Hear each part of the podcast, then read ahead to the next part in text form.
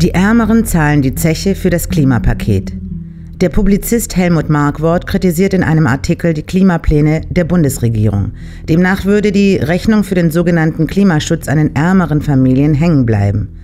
Die Maßnahmen der Bundesregierung belasten vor allem Familien, die jeden Euro und jeden Cent dreimal umdrehen müssen, meint Helmut Markwort. 60 Prozent der Bevölkerung, also über die Hälfte, sei auf privaten Autoverkehr angewiesen, um beispielsweise zur Arbeit zu fahren oder Kinder zur Schule oder Kindergarten zu bringen, schreibt Markwort in seinem Artikel. Eine Erhöhung der Spritpreise würde viele Gutverdiener nicht viel kümmern, meint der Publizist. Für ärmere Familien hingegen würden die sogenannten Klimapläne der Bundesregierung eine deutliche Mehrbelastung darstellen. Helmut Markwort meint, dass die Grünen die Bürger zu Autoverweigern umerziehen wollen. Allerdings wäre es nicht möglich, 60 Prozent der Bevölkerung aus den Autos zu vertreiben. Die Autofahrer mit höheren Kosten zu bestrafen wäre jedoch durchaus möglich. Da geht es zum Beispiel um eine Reform der Kfz-Steuer, die dazu beiträgt, dass ein hoher CO2-Verbrauch sich auch in einer höheren Kfz-Steuer niederschlägt. Der Publizist Henrik M. Broder spricht in einem Internetvideo Klartext.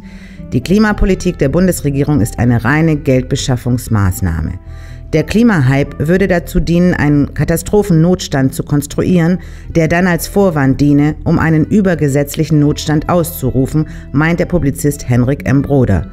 Auf diese Weise könne die Regierung nicht nur die Steuerklassen füllen, sondern auch Maßnahmen durchsetzen, welche unter normalen Umständen nicht möglich wären. Es gibt keinen Klimanotstand, heißt es in einem Brief an den UN-Generalsekretär Antonio Guterres, den bereits hunderte Wissenschaftler und Fachleute unterzeichnet haben. Es sei grausam und unklug, sich auf Basis der Resultate von kindischen Modellen dafür einzusetzen, Billionen zu verschwenden. Wie Helmut Markwort in seinem zu Beginn erwähnten Artikel schreibt, treffen die Klimapläne der Bundesregierung vor allem die ärmeren Menschen der Gesellschaft.